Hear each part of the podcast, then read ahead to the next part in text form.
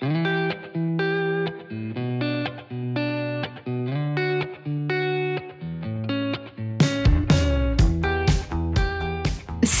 je suis Sandra et je te souhaite la bienvenue sur le podcast qui va te donner envie de réaliser tes projets et même tes rêves les plus fous.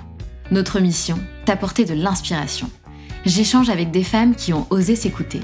Choix de vie audacieux, parcours atypique, projets fous, elles nous dévoilent tout sans filtre.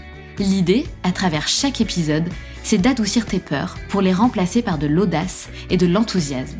Du mouvement, du bruit, de la fumée, laisse-toi entraîner par les locomotives. Yasmine est CEO et fondatrice de deux sociétés, Risk Intel Media et Risk Summit. Elle a pour objectif de devenir le média de référence en matière de risque et de cybersécurité. Yasmine, c'est un peu la queen de la cybersécurité, c'est-à-dire les risques liés à l'univers numérique. Et à partir du moment où tu as un ordinateur et un téléphone, tu es exposé à ces risques. Au cours de son expérience professionnelle, elle se rend compte que l'approche de la cybersécurité est trop IT et elle a envie de la rendre plus accessible. Yasmine n'avait pas du tout envie de devenir entrepreneuse, mais victime de son succès, elle se retrouve à devoir créer une société. Pour la petite histoire, Yasmine a créé une page LinkedIn et a commencé à partager de l'actualité autour de la cybersécurité. Elle fait ça pendant 4 mois et ensuite elle décide d'aller plus loin, d'organiser des tables rondes. Et surprise, elle a 1000 participants à sa première table ronde. Et très vite, des sociétés ont eu envie de sponsoriser les tables rondes organisées par Yasmine. Elle est donc obligée de créer une entreprise pour facturer. Elle mène ce projet en parallèle de son CDI pendant deux ans et c'est tout récemment qu'elle a décidé de se lancer à 100%. Et ça devient un vrai family business dans lequel son conjoint, sa sœur et son père sont impliqués. Durant cet épisode, on abordera des sujets passionnants tels que la psychologie des hackers, comment pensent les hackers, est-ce qu'il y a un profil type, quels sont les traumatismes liés aux cyberattaques. Elle démystifiera certains termes comme cyberattaque, cybermanipulation, cybercrime ou encore cyberviolence. Ayant seulement 11% de femmes dans le secteur de la cybersécurité, comment a-t-elle réussi à s'imposer dans cet univers très masculin Je vous laisse découvrir l'univers passionnant de Yasmine, son parcours, son solide état d'esprit et sa philosophie de vie qui me parle à 100%. Si tu fais quelque chose que tu aimes, tu n'auras pas à travailler un seul jour de ta vie. Bonne écoute à vous. Salut Yasmine. Bonjour. Comment vas-tu? Écoute, très bien, très heureuse d'être là. Trop bien. Et eh ben moi, je suis très contente de te recevoir et j'ai hâte d'en savoir plus sur ce que tu fais. Euh, donc vous allez voir les filles, c'est un petit peu un sujet plus compliqué que d'habitude, mais passionnant et hyper intéressant. Euh, mais bien avant tout, on va parler de toi, de ton parcours, de ton histoire, de ton mindset. Ça aussi, ça nous intéresse énormément. Donc, est-ce que tu peux te présenter, Yasmine, dans un premier temps, en quelques mots? Bien sûr. Alors, donc, je m'appelle Yasmine Ouedi, je suis CEO et fondatrice donc, de deux sociétés. Le Risque Summit, qui est un événement business to business euh, autour de la gestion des risques et de la cybersécurité, et Risk Intel Media, qui est un média spécialisé en gestion des risques et cybersécurité. Alors là, tu as perdu la moitié de mes auditrices. Donc, je plaisante. Donc, quand tu parles de cybersécurité, etc., est-ce que tu peux un petit peu euh, décrypter rapidement de quoi il s'agit exactement, de quoi on parle? Bien sûr. Alors, il faut, comprendre qu'aujourd'hui, euh, on digitalise de plus en plus de nos services, on est de plus en plus en ligne, on utilise des téléphones, on utilise des ordinateurs, et tous ces outils ont des risques, ce qu'on appelle donc les risques numériques ou les risques en cybersécurité, puisqu'il y a des potentialités d'attaque qui peuvent venir récolter soit des données personnelles, soit vous faire du ransomware, c'est-à-dire qu'on va vous bloquer l'accès à certains outils en échange de quoi on vous, donne, on vous demande une rançon. Donc, il y a pas mal de risques qui sont liés à cet univers numérique, et nous, on sensibilise justement à ces risques-là, puisqu'il faut que le public puisse en prendre conscience dans la mesure où, à partir du moment où on a un téléphone, où on a un ordinateur, on, est, exposé. Exactement. Depuis combien de temps tu fais ça? Alors, j'ai commencé à la base en tant que consultante en cybersécurité, ça fait six ans. J'ai fait ça pendant 4 ans, 4 ans et demi. Donc en fait, je travaillais dans des sociétés euh, dans lesquelles je travaillais en cyber. Il y avait des missions différentes. Hein. J'ai fait ce qu'on appelle l'implémentation euh, ISO 27001 euh, au départ. Donc c'est vraiment toutes les bonnes pratiques en matière de cybersécurité. Je préparais des audits. Par la suite, j'étais responsable en fait de la sensibilisation au sein d'un groupe. Donc là, je sensibilisais l'ensemble des collaborateurs worldwide. Donc on avait la France, mais d'autres pays. Et après, j'ai été directrice des partenariats pour un groupe en cybersécurité. Et je me suis aperçue, c'est là où un peu mon aventure a commencé, qu'on on avait vraiment une approche de la cyber qui était très IT. C'est-à-dire qu'on ah bah, parlait complètement. de ce sujet de façon très technique, ce qui est quelque part dommage parce que la cybersécurité, comme je le disais, non seulement concerne tout le monde, mais au sein, par exemple, d'une entreprise, elle concerne également tous les services. Il y a différents risques qui sont liés à la cybersécurité. C'est pas juste le vol de données, ça va pas être juste euh, des risques financiers, mais on a aussi des risques réputationnels, on a des risques psychologiques sur les collaborateurs. On a un ensemble de risques qui fait qu'aujourd'hui, j'estimais, en tout cas à l'époque, et j'estime toujours, qu'il était important que tout le monde puisse en parler avec une approche qui soit transverse. Et c'est pour ça d'ailleurs, et c'est comme ça que j'ai commencé mon aventure dans Risk Intel Media et par la suite euh, au sein du risque summit. C'est toi qui as créé Risk Intel Media? C'est ça. Ok. Donc tu, es donc salariée, consultante dans cette entreprise pendant X années. Euh, tu réalises que effectivement la manière dont on communique sur la, sur la cybersécurité est soit trop IT, soit inexistante. Enfin, inexistante, euh, on va dire, pour le commun des mortels, quoi. Euh, en tout cas, on parle pas le même langage, on va dire. C'est ça. et donc là, tu te dis, OK, je vais créer un média dans lequel je vais décrypter tout ça. Exactement. Alors, ça, c'est la finalité, on va dire. Ça n'a pas commencé comme ça. Ok. Et c'est là où... tout savoir. et c'est là où, quand on me pose la question comment ça a commencé, je dis, je pense c'est un grand hasard. Comme quoi, c'est un grand hasard. Tu trouves que c'est un hasard? Alors, quelque part, oui. Vraiment, je, je vais te raconter, toi, tu me diras. Ok. Tu me diras ce que tu en penses. Hein. Et vous nous direz, vous, à distance, en tout cas, ce que vous en pensez. Euh, initialement, je me suis dit, bah, ce que je vais faire, c'est que je vais faire une page LinkedIn. Donc j'ai fait une page entreprise qui s'appelait Risk Intel, et d'ailleurs à l'époque ça s'appelait même pas Risk Intel, je ça s'appelait Risk Intelligence, c'était un truc hyper long, c'était pas du tout sexy. Mais c'était une page LinkedIn dans laquelle tous les jours j'étais en train de partager de l'actualité que j'avais trouvé un peu à droite à gauche, c'est-à-dire des articles en cybersécurité, mais je, faisais attention à avoir une approche transverse, c'est-à-dire un impact qui soit euh, réputationnel, quelque chose de juridique, réglementaire, donc vraiment d'avoir cette approche transverse. Et j'ai fait ça pendant quatre mois, donc je publiais tout simplement et je communiquais sur de l'info. Et euh, au bout de quatre mois, je me suis dit, bah, ce que je vais faire, c'est que je vais me faire une table ronde à distance. C'est-à-dire que je vais inviter 4-5 experts et je vais leur demander tous de s'exprimer et je vais faire en sorte que chacun représente un secteur différent ou en tout cas une activité différente. Donc on avait quelqu'un qui représentait la cybersécurité, on avait un militaire, donc euh, on avait plutôt quelque chose de très régalien. On avait quelqu'un du secteur privé, on avait quelqu'un qui travaillait dans la sécurité physique. Donc là encore, on n'est pas dans la cybersécurité, dans la sécurité physique, c'est complètement autre chose. Et je me suis dit, on va les réunir autour d'une thématique et on va en discuter. Et euh, donc, je lance ça, je fais une communication pendant trois semaines pour inviter les gens à s'inscrire. Et là, on a 1000 participants. C'est énorme. C'est énorme. Voilà, c'est quand même énorme sur un sujet qui est de niche. Comment tu expliques Alors, le fait que tu aies eu 1000 participants? Je pense que le thème a plu. Je, le pire, c'est que je me souviens plus du thème. Il y a trois ans. ah non, tu peux pas nous faire ça. Mais je sais qu'il avait plu et je pense que c'est un peu l'essence de Risk Intel, c'est-à-dire cette approche transverse. Cette approche où on va ramener autour de la table différents euh, profils. Typiquement, hier, moi, j'ai fait une émission que j'ai trouvée passionnante parce qu'on parlait de la psychologie et de la cybersécurité. J'ai lu un post là-dessus où tu dis que donc les psychologues font des recherches pour étudier comment pensent les hackers Exactement, parce qu'aujourd'hui, on essaye, il y a eu des études pour essayer de montrer quels sont les profils des hackers. Est-ce qu'il y a un profil type Exactement un peu comme Criminal Mind. Non, mais j'adore. Ouais. Typiquement, Criminal Mind, dans les années 60, euh, on n'imaginait pas les serial killers comme on les connaît aujourd'hui. On n'arrivait pas à avoir un profil psychologique de ce type de criminels, hein, qui sont quand même très particuliers. C'est pas des crimes d'opportunisme. On parle de gens avec euh, toute une, toute une, comment dire, un, background, une histoire, des manières de réfléchir et des mécanismes de pensée particuliers.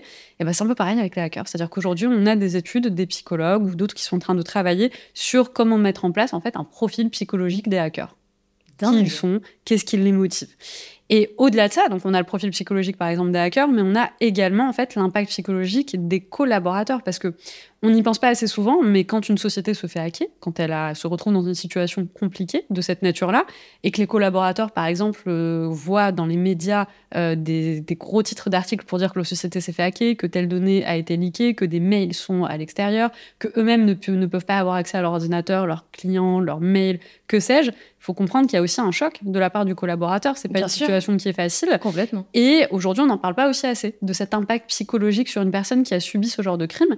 Et justement, quand on avait fait euh, cette émission-là, on avait avec nous une psychologue euh, qui était spécialisée sur cette thématique-là et qui nous avait même expliqué que c'était tout aussi violent, en tout cas vécu euh, par la part de la victime, que quelqu'un qui vient vous cambrioler. Parce qu'en fait, quand on vous vole des photos qui sont personnelles, quand on vous vole des mails qui sont personnels, qui n'ont pas été écrites dans, un but d'être lus par d'autres personnes, il y a une violation de votre intimité qui est incroyable. Et donc la personne qui se retrouve dans cette situation-là, oui, on est dans une situation similaire à un cambriolage. On rentre chez vous, dans votre intimité, dans un endroit qui n'était pas censé être vu et perçu par d'autres, on vous vole quelque chose et on l'expose.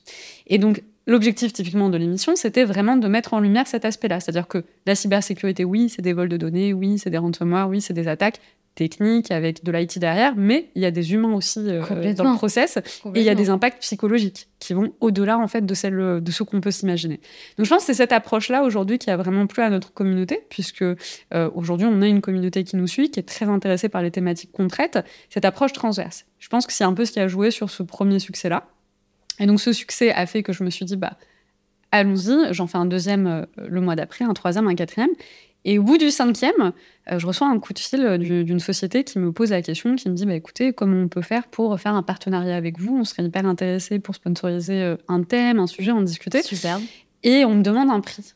Et en fait, bah, honnêtement, j'ai répondu du tac au tac. J'ai donné le premier truc qui m'en fait. J'ai dit oui, oui, oui. j'ai donné le premier chiffre que j'ai eu en tête. Alors qu'en réalité, au départ, moi, je le faisais vraiment par passion parce que j'aimais ça et je ne pensais même pas ni en faire un métier, encore moins une société. Et donc la personne, l'entreprise accepte. Je suis donc obligée de créer une société pour pouvoir facturer. tout à fait. Et vraiment, ça se fait à partir de là, ça s'enchaîne. Donc on se dit qu'il faut se professionnaliser, on grossit, on développe les formats, on devient beaucoup plus. Euh, le départ, c'était en quelle année? Le départ, c'était en 2021. Ok. En 2021. En, 2000, euh, en septembre 2020, je crée la page LinkedIn. En janvier 2021, on a la première euh, émission, mais gratuite, hein, juste par passion. Et en juin 2021, on a le premier client. Extraordinaire. Quand tu dis on, c'est que tu étais déjà avec d'autres personnes? Alors, c'est ça, c'est très intéressant ce que tu me demandes. Euh, pendant très longtemps, j'ai toujours parlé à mais tu sais quoi, c'est marrant, je le fais aussi, hein, je suis solo. Voilà. Enfin, j'ai des Non, mais c'est vraiment ça. Alors, non, au début, j'étais toute seule. Aujourd'hui, heureusement, et de toute façon, je pourrais pas faire autrement, je suis très, très bien entourée. On a une équipe euh, de gens hyper passionnés, hyper compétents. Euh, et on pourra en parler un petit peu plus tard. Mais non, au départ, j'étais toute seule. Et je me souviens, un jour, j'étais avec un client et je faisais le on. C'est mm, Et en fait, c'est en anglais la, réunion. Et à un moment donné, il me pose la question, il me fait, mais c'est qui on? Et honnêtement, j'ai été transparente. Je lui ai dit, me and my multiple personalities. et on a rigolé. Mais oui, au départ, je disais on. Je pense que c'était aussi une façon. Euh, il y, a, à mon avis, il y a vraiment une question à se poser. Pourquoi on a ce on Est-ce que les hommes se le disent Je ne sais pas. Oui, c'est euh, Oui, on se sent peut-être que ça nous, rassure. Ouais, ça nous rassure. Je pense que ça nous rassure. On a l'impression d'être moins seul. On a l'impression de renvoyer une image peut-être de sérieux. Que... Mais je suis pas certaine que quand un homme soit, est seul, il dit le on. Ça, c'est une bonne question. C'est une excellente question que je ne m'étais jamais posée. Et effectivement, Peut-être que non. Peut-être que Mais euh, voilà, c'est vrai que moi, à l'époque, en tout cas, je disais bon, et jusqu'à maintenant, je continue à dire bon, alors que la première année et demie, j'étais toute seule.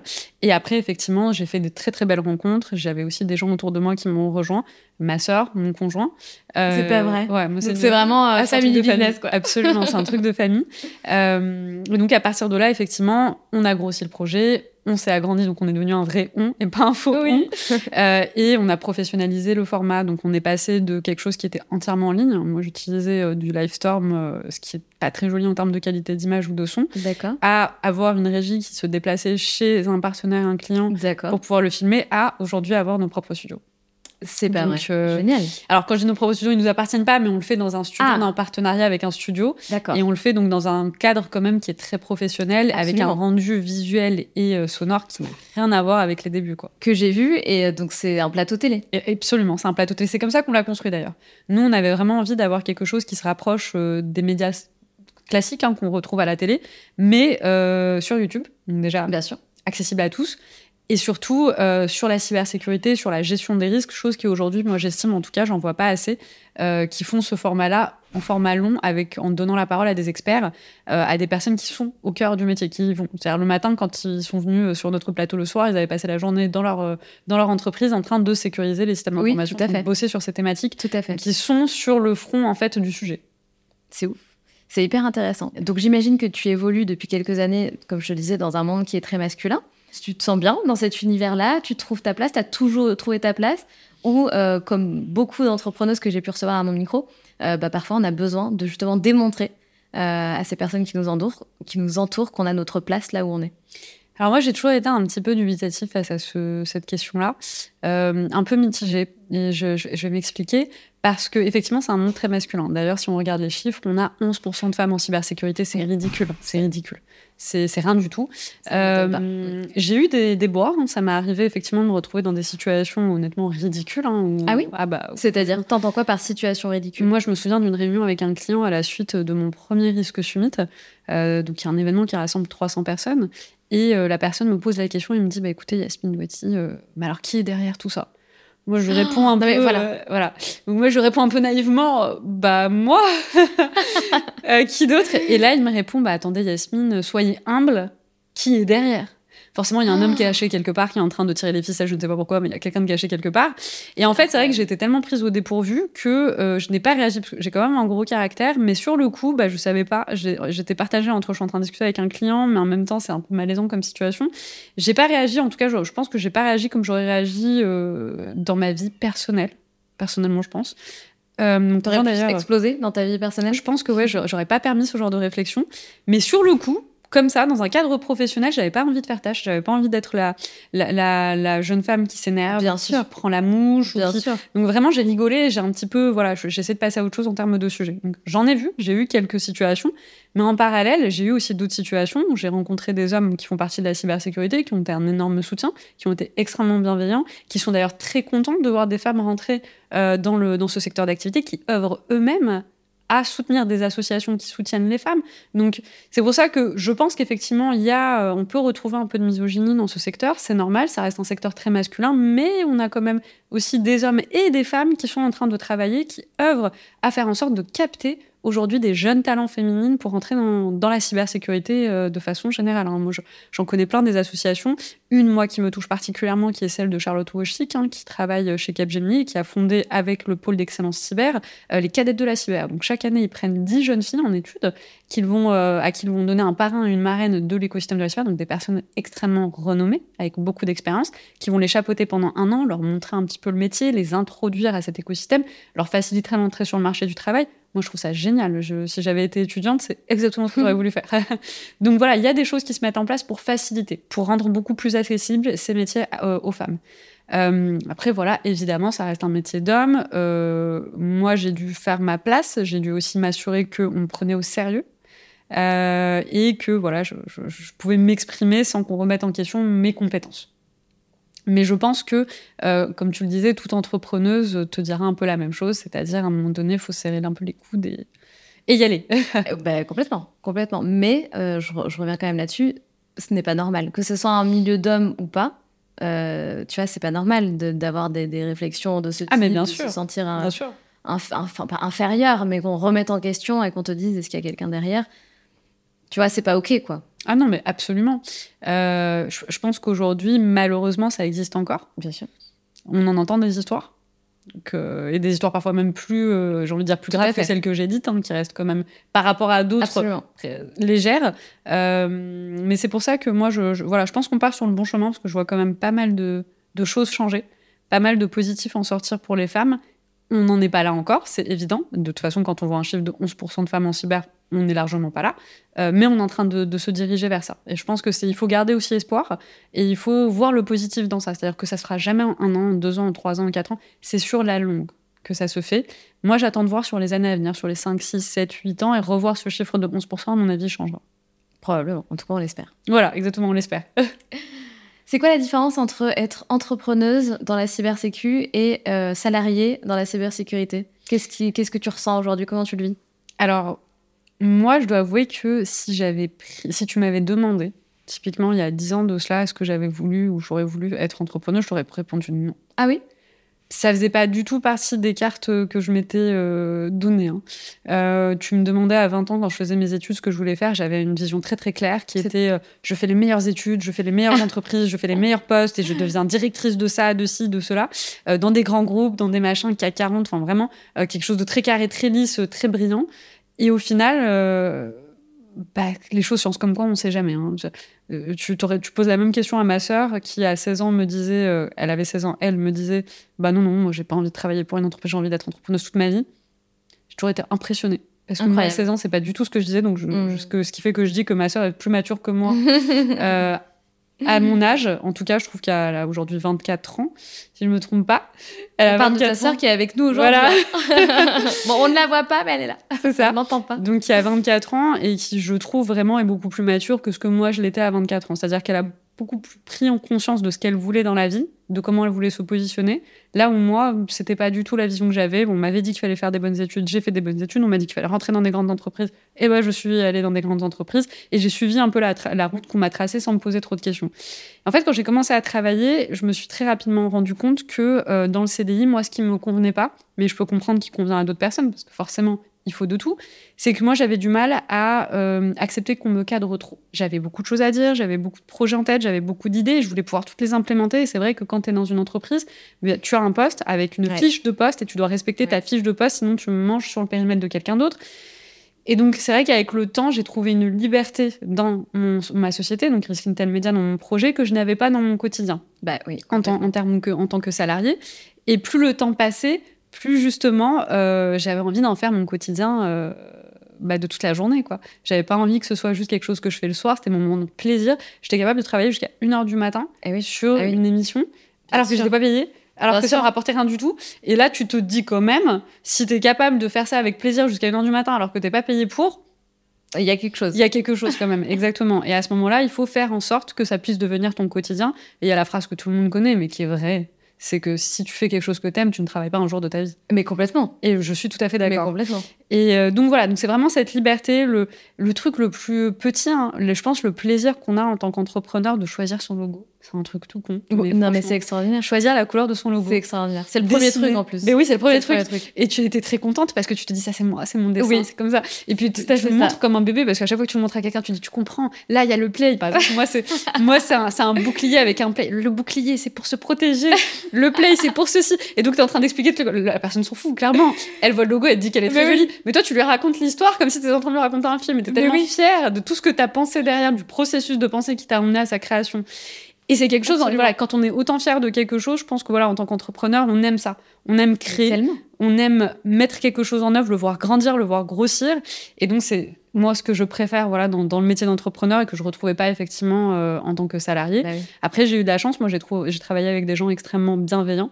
Euh, je le répète souvent parce que je pense que c'est important. C'est important d'être bien entouré parce qu'on est la somme des cinq personnes qu'on fréquente le plus. A priori. Moi, je le pense. Je, bah, à force de l'entendre, euh, vraiment, ça doit être vrai. J'en suis persuadée. Je pense que si on s'entoure de personnes qui ne sont pas positifs, si on s'entoure de personnes qui n'ont pas la ah bah même vision de la vie, un moment ou un autre, ça, ça va nous, ça déteint. Mm. C'est obligé, c'est comme ça. Et donc, c'est important d'être avec des personnes qui ont un mindset motivant, qui ont de l'ambition, qui ont des ambitions même parfois plus grandes que les nôtres, parce que justement, ils vont nous driver à aller encore plus loin. Euh, moi, j'aimais bien cette phrase qui disait euh, si, vos quatre potes euh, sont millionnaires, bah, vous serez le cinquième. Si vos quatre potes sont ah, alcooliques, vous serez le ah cinquième. Et je pense que c'est vrai. J'ai jamais entendu cette phrase-là, mais euh, ok, et sympa. Je, et je pense que c'est que, que c'est vrai. Il faut vraiment être avec des personnes qui nous drivent. Donc voilà, moi j'ai vraiment été entourée. J'ai eu des belles rencontres dans ma vie, et ces rencontres-là m'ont vraiment permis de me réaliser, de refaire ressortir le potentiel que j'avais en moi, d'avoir aussi confiance en moi, parce que je pense quand on est entrepreneur, et tu me le diras également, peut-être que tu l'as vécu, euh, il y a toujours ce moment entre 2 et 5 heures du matin, tu sais pas ce qui se passe, tu sais pas pourquoi. T'es réveillé entre 2 et 5 heures du matin Ouais. Ah non mais oui. Tu l'as toi bah, Bien sûr. Tu sais pas pourquoi. T'es là et tu voilà. fais des to-do list. Exactement. et tu remets en question ta vie et tu te poses la question, tu te dis est-ce que vraiment ce que je fais a du sens? Est-ce que ce que je fais est assez? Est-ce que ce que je fais assez bien? T'as toujours ce moment de doute entre 2 heures et 5 heures du matin, je trouve, et c'est là où les personnes qui t'entourent sont importantes parce que c'est ces personnes-là qui au moment où tu te poses la question, parce que tu te remets en question, ça n'existe pas, quelqu'un qui... Ou alors c'est génial, hein. il y en a peut-être, hein avoir confiance en soi 100% tout le temps, ça, moi, j'en ai jamais vu.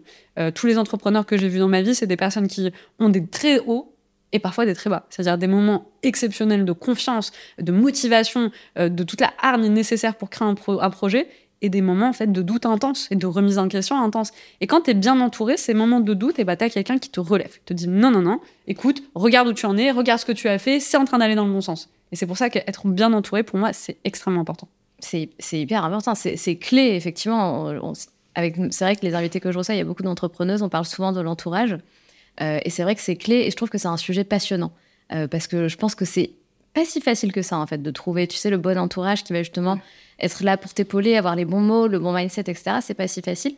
Est-ce que toi, aujourd'hui, donc au-delà de t'entourer de ta sœur qui t'accompagne et de ton conjoint qui t'accompagne dans l'aventure, est-ce que tu as réussi à trouver justement euh, des entrepreneurs avec qui tu peux partager, évoluer, euh, vous entraider, etc. Absolument, oui. J'ai rencontré des entrepreneurs, même j'ai rencontré euh, des personnes qui sont devenues des amis par la suite, des mentors, des personnes extrêmement motivées et qui croyaient en moi. et avec lesquels effectivement on peut échanger, on peut s'envoyer des messages, on peut se, se, conseiller, avancer dans la même direction. Je le répète, je pense que c'est vraiment très très important d'avoir cette approche-là. Seul, on n'arrive pas. Pour moi, seul, euh, on, a toute la force qu'on a nous-mêmes, mais on n'a pas l'impulsion de tous ceux qui sont autour de nous pour nous soutenir. Et c'est ce qui va pour moi changer un petit peu, faire la différence entre une personne qui y arrive et une personne qui n'y arrive pas. Il faut savoir aussi que même si on est autosuffisant, euh, on aura toujours besoin de personnes pour nous entourer.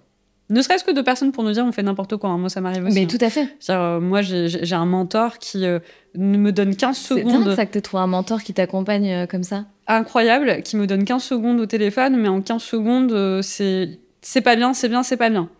Soit il m'appelle pour me dire c'est très bien, c'est machin, bam, il raccroche, il m'appelle, il me dit ça, ça allait pas du tout, c'est pas bon, bam. Donc euh, on a les deux. Euh, j'ai aussi mon père, moi, qui me fait ça personnellement. Trop bien. Ah mais il y a vraiment, c'est vraiment, ok, il y a vraiment toute la famille. Ah non mais vraiment, moi, j'ai, mon père est, là, est présent à toutes mes émissions. c'est pas vrai. Il est en live à toutes mes émissions. Et donc hier, je faisais mon émission, donc j'étais en live et euh, j'avais un de mes, de mes invités qui, qui pour blaguer, je lui dis, bah il y a déjà des personnes connectées qui attendent le live, n'avait pas commencé parce que Maya m'avait envoyé un message pour me dire, bah il y a des gens qui sont déjà présents. Donc moi, je leur dis, pour les rassurer, bah, écoutez, il y a déjà du monde de présent. Et euh, le monsieur, pour rigoler, me dit, euh, c'est ma mère. Moi, je réponds, vous savez, hein, moi, mon père, il est là. Personnellement, il enlève. Et donc, en fait, il m'a stressé parce qu'au moment où on allait faire le 3, 2, 1, tu sais, pour lancer le live, il me dit, attention, il y a ton père qui te regarde. Et j'ai bafoué sur la première phrase. Ah non J'ai bafoué sur la première phrase. Et en fait, donc, on est un petit cocktail à la suite de nos émissions et je reçois un SMS de mon père qui me dit bravo, ça s'est bien passé. Donc je lui montre, je fais, tu vois, je t'avais dit qu'il allait faire. Mais effectivement, moi, j'ai mon, père est quelqu'un qui suit toutes les émissions, qui nous fait des retours, même à Maya, euh, systématiques sur ce qui est bon, ce qui est pas bon. Et c'est des conseils vraiment précieux. Parce que quand c'est bien d'avoir des, des, retours pour nous dire que c'est très très bien. Euh, moi, je préfère les retours pour me dire ça, ça n'allait pas, il faut modifier ceci, le cadrage n'était pas bon. Ça permet vraiment de s'améliorer. C'est vrai, tu as raison. C'est pas toujours facile, peut-être à recevoir euh, au début. Non, franchement. Parce que moi, j'ai déjà eu des retours où euh, j'avais fait un post et euh, je reçois un message, là, ça va pas du tout. Ah non moi, En plus, j'essaie d'argumenter, mais je comprends pas bien pourquoi, c'est super bien. Bien sûr. Et il continue, non, ça va pas du tout. Non, non. mais par contre, c'est génial. Est-ce que tu peux un petit peu expliquer peut-être comment tu as trouvé ce, mentor? Moi, ça me fascine, je suis fascinée. On, a eu cette discussion encore tout à l'heure. Euh, tu vois, il y a pas mal d'entrepreneurs qui disent, bah moi, j'ai rencontré cette personne-là à un moment donné de, de mon chemin entrepreneurial. Et cette personne-là a peut-être pas changer ma vie, mais tu vois, ça, a vraiment donné une autre impulsion à mon parcours entrepreneurial. Et je trouve que ce n'est pas donné à tout le monde de rencontrer ce mentor, enfin, tu vois, qui va justement t'aider. Comment toi, tu as rencontré ton mentor? Donc en fait, c'est très simple. À un moment donné, euh, moi, j'envoyais des messages sur LinkedIn à des personnes que je trouvais pertinentes pour pouvoir leur proposer de les interviewer dans le cadre du média que j'étais en train de monter, euh, parce que je voulais faire des petites interviews. À l'époque, je le faisais sur téléphone. Et donc, je suis tombée sur cette personne-là qui a répondu positivement et favorablement à cette interview. Et donc on l'a fait, c'était sur un week-end. Le souci étant que la personne qui devait filmer n'est pas venue, donc on a vraiment, il y a quelqu'un qui a passé 20 minutes avec ce téléphone dans les mains. C'est très drôle. Franchement, euh, c'est-à-dire que honnêtement, en termes de première impression, c'était pas le mieux. Hein. C'est vrai. On aurait pu mieux faire. Euh, mais cela dit, à la fin de l'interview, donc il avait trouvé que mes questions étaient pertinentes, que le sujet était intéressant, que l'approche que j'avais transverse était en tout cas nouvelle pour lui et rafraîchissante. Et donc, il m'a proposé d'échanger un petit peu dessus, d'aller un peu plus loin, d'en parler. Et c'est comme ça qu'on a entamé les échanges. Donc, ça a été quelqu'un qui m'a donné beaucoup de conseils, qui m'a introduit aussi à d'autres personnes, à d'autres entreprises, à d'autres personnalités en cybersécurité extrêmement bienveillant euh, à mon égard et je pense que ça fait partie justement de ce qui a pu euh, jouer euh, sur la montée en tout cas de, de Risk Intel Media. Après j'ai eu donc mon conjoint moi qui m'a rejoint, mon conjoint qui a une vision très média, qui est passionné de médias, donc qui a vraiment apporté sa touche en termes éditorial. Qu'est-ce qu'il faisait ton conjoint avant? En fait, lui il était avocat. D'accord. Donc il était avocat, mais c'est un grand passionné des médias. Donc il a quitté? Ouais. La robe C'est exactement, il a quitté la robe. dingue Il a quitté la robe. Comme quoi, je te dis, il y a des personnes, parfois, ils ont, ils, ont plus limite confiance au projet euh, que moi au départ, tu vois. Parce que j'y croyais, mais euh, moi, j'ai pas quitté mon CDI avant euh, pas très très longtemps en réalité. Hein. J'ai mis du temps avant de me dire, ok, je prends tous les risques et je coupe le cordon. Hein. C'est intéressant, ça. Si je peux me permettre, t'as mis combien de temps, du coup, avant de, de partir? Ah, j'ai mis deux ans. Deux ans Et tu, donc, tu avais ta casquette euh, auto-entrepreneuse et ta casquette salariée pendant deux ans. Pendant deux ans. Dingue. Et donc, tu as quitté. Là, on remonte à combien de temps? Donc là, j'ai quitté vraiment il n'y a pas longtemps. J'ai quitté il y a deux mois. C'est pas vrai Il y a deux mois, je décidé de me dingue. mettre à, à 100%. Euh, donc Donc, c'est très récent. voilà, donc mon conjoint, c'est l'une des personnes, la première personne qui m'a fait confiance. La deuxième, c'est Maya, parce que moi, j'aime bien raconter l'histoire de comment Maya elle nous a rejoint. Qui est Maya? Ma sœur. Ah, pardon. Ok. Donc moi j'aime beaucoup la raconter parce que c'est là où je, comme je vous le disais, hein, Maya, euh, c'est pas moi. On n'a pas la, elle est, elle est beaucoup plus rentre dedans et je pense qu'elle a une vision beaucoup plus entrepreneuriale à l'âge qu'elle a que moi à son âge. Donc elle m'envoie un message et elle me dit, écoute, là, elle est en alternance dans une grande entreprise du CAC 40 ans.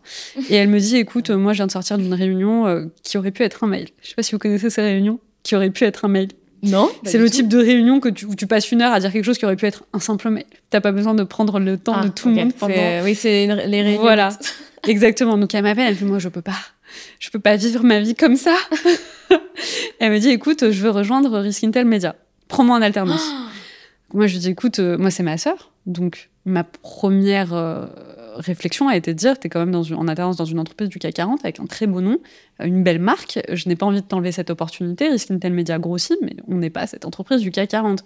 Et moi je me souviens quand j'étais étudiante, je voulais les meilleurs diplômes le meilleur, euh, la meilleure entreprise. Je voulais vraiment avoir un, un CV euh, brillant, reluisant. Et donc moi, avec malgré tout, avec ce regard-là, je vois ma petite sœur, je me dis, j'ai pas envie de lui enlever cette opportunité. Hmm. Et donc, euh, que nenni, hein. Enfin, écoutez, pas du tout. En fait, elle a fait les papiers. Un jour, elle m'a appelé, elle me fait voilà. C'est pas vrai. Quelle Je audace. suis, je suis, je suis chez Skintel Media. C'est comme ça que ce sera pas autrement. Et en fait, euh, c'est la meilleure chose qu'elle ait faite en réalité parce que quand elle m'a rejoint, euh, ça a été la dernière brique qui manquait. Donc, Ouais, J'avais. Jérémy qui m'avait rejoint, puis euh, ma sœur, et c'était vraiment cette dernière brique. Et ça a été une aventure là qui a décollé, vraiment. Dingue. Parce qu'on a eu l'apport de deux, personnes que moi j'estime être brillantes dans le projet, passionnées. Euh, chacun différent, on n'a absolument pas la même approche et surtout on n'a pas la même personnalité, on n'apporte pas la même chose dans la société. Donc on est euh, irremplaçables les uns vis-à-vis des autres. Euh, moi je ne peux pas faire ce que, ce, que fait mon conjoint, je ne peux pas faire ce que fait Maya et vice-versa. Et donc vraiment je trouve que en se mettant ensemble, on a là pour le coup répondu aux besoins du public, on a créé des formats encore plus intéressants, on a innové, on a pu aussi avoir une force de frappe beaucoup plus importante. Comme on dit, euh, l'union fait la force, c'est exactement ça. Ouais, Et puis, bah, c'est un plaisir. Moi, personnellement, c'est un plaisir de travailler avec ma famille. Au vu des heures que je, que, que je mène aujourd'hui, du temps que j'y Mm. consacre, euh, si je devais ne pas travailler avec eux, je ne sais pas quand est-ce que je les verrai. Ah oui, Et là, ça me permet d'être au quotidien avec eux. Donc, moi, ma vie, honnêtement, euh, elle est euh, très, très belle en ce moment. c'est beau. J'aime beaucoup. Franchement, c'est super inspirant. Enfin, en, en tout cas, moi, ça m'inspire énormément. J'ai toujours rêvé secrètement de, de travailler en famille, Euh, même si je sais que ça implique aussi euh, forcément des difficultés. hein. c'est normal, c'est pas toujours simple. Mais je suis tout à- fait d'accord avec toi. Ça nous prend tellement de temps. Ouais. Euh, nos, nos projets, c'est nos bébés, en fait, euh, tout simplement. C'est notre vie, hein. c'est une partie de notre identité aussi. Que finalement, ça te permet de, de, ouais, de te rapprocher un maximum de ta famille, de passer encore plus de temps avec eux. Puis surtout, je trouve que ce qui est formidable, c'est qu'ils comprennent à 100% ce que tu vis et le Exactement. projet dans lequel tu évolues. C'est ça. Moi, j'irais même plus loin. Je le disais en plus hier, euh, durant l'une de nos émissions, euh, le cocktail qui a suivi, j'étais avec un, un- invité qui me posait la question, parce que Maya était présente, et qui me demandait alors, est-ce que c'est pas difficile de travailler avec euh, sa sœur? En fait, je lui ai dit pas du tout, parce que là où moi, je suis quelqu'un, par exemple, j'ai cette tendance à pouvoir être angoissée, stressée. Je suis quelqu'un de très. J'aime bien que tout soit parfait. Donc, je radote dans ma tête, je suis très, très, très méticuleuse. Et donc, je m'angoisse facilement pour des détails parce que je veux que tout soit parfait. Là où pour quelqu'un d'autre qui ne me connaît pas, il ne le verra pas parce que je ne le laisse pas transparaître, moi, ma soeur le voit toute seule, directement. Euh, donc, elle arrive à voir chez moi dès que quelque chose ne va pas. Et elle sait surtout comment calmer les choses. Et c'est pour ça que moi, il y a C'est ton personne. agent, en fait. C'est comme ton agent. je- Mais tout à fait. mais vraiment, je ne pourrais pas faire autrement parce qu'elle le voit et elle est en mesure de me calmer, de m'adoucir. Elle est très douce, hein, une personnalité très très douce, Maya. De d'adoucir la situation, de rendre la chose beaucoup plus calme. Donc même si j'avais quelqu'un d'aussi compétent, ce que je doute, hein, j'arrête de répéter, mais elle est brillante. Même si j'avais quelqu'un d'aussi compétent, il n'aurait pas cette touche, cette finesse qu'elle a de me connaître parfaitement et de rendre ma vie absolument complètement plus simple. Hein. Moi, je, donc je ne peux pas imaginer. Donc il y a effectivement toujours un peu des difficultés parce que forcément, quand on travaille avec sa famille, déjà il y a plus les le, contexte des horaires n'existe plus. Hein. T'envoies un message à 1h du matin, ça te semble normal. Il n'y a plus le droit du travail. Mais complètement. le droit du travail ne s'applique pas du tout. Euh, donc t'envoies un message à 22h, 23h pendant les vacances, euh, à 6h du matin, tu dis c'est ta soeur, c'est comme ça, c'est pas autrement. voilà. Donc forcément, c'est pas le plus simple. Je pense que c'est la dimension peut-être difficile quand on travaille avec des personnes très proches de nous.